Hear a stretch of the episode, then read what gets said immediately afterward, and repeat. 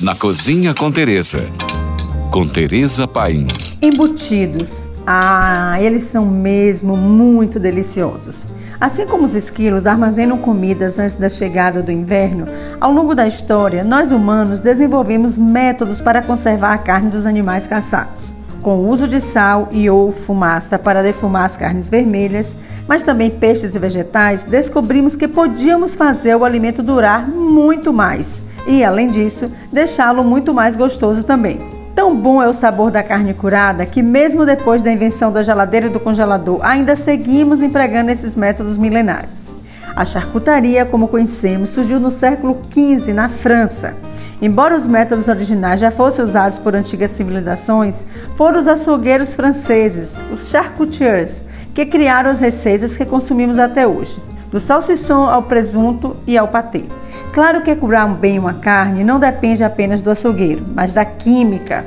O cloreto de sódio, vulgo sal, é vital para o processo de conservação. Trata-se de manter as bactérias más afastadas e as boas por perto. Isso é feito por meio de osmose e desidratação. Para melhorar e intensificar o sabor, precisa-se usar uma fermentação controlada e para amaciar a carne é preciso promover a quebra das proteínas.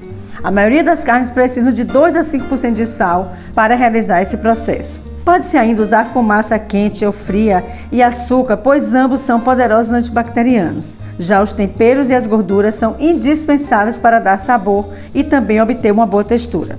Vou dizer aqui os embutidos que eu mais amo. O chorizo espanhol, feito de carne de porco temperado com páprica doce, picante ou defumada. A ele é adicionado pimenta caiena e alho. É muito gostoso. A panceta italiana, feita da barriga de porco curada, geralmente consumida fatiada. Já os britânicos chamam de bacon listrado e as usam em tiras. O ramon ibérico espanhol ou português é salgado e seco pela ação do vento, feito com pernil de porco preto que é alimentado com as bolotas. Eu já cozinhei um evento no Algarve, em Portugal, que matamos um porco preto e passamos três dias preparando tudo o que se faz no Brasil e em Portugal com esse animal. Uma experiência que levarei para sempre no meu coração. E aí vai meu beijo para meu chefe do coração em Portugal, Vitor Sobral, e minha chefe, Mônica Rangel, daqui de Minas Gerais. Por fim, amo guanciale, italiano que é feito com bochecha de porco curada, temperado com alho, ervas e especiarias. No Brasil, a charcutaria vem crescendo muito, se expandindo, novos sabores, novas combinações e tentem, experimente, ousem, porque nós estamos muito avançados nessa técnica. Por hoje é só, mais dicas me siga no Instagram, arroba Tereza Paim, ou se você tem alguma pergunta, mande para nós. Fique agora com nossa deliciosa programação GFM.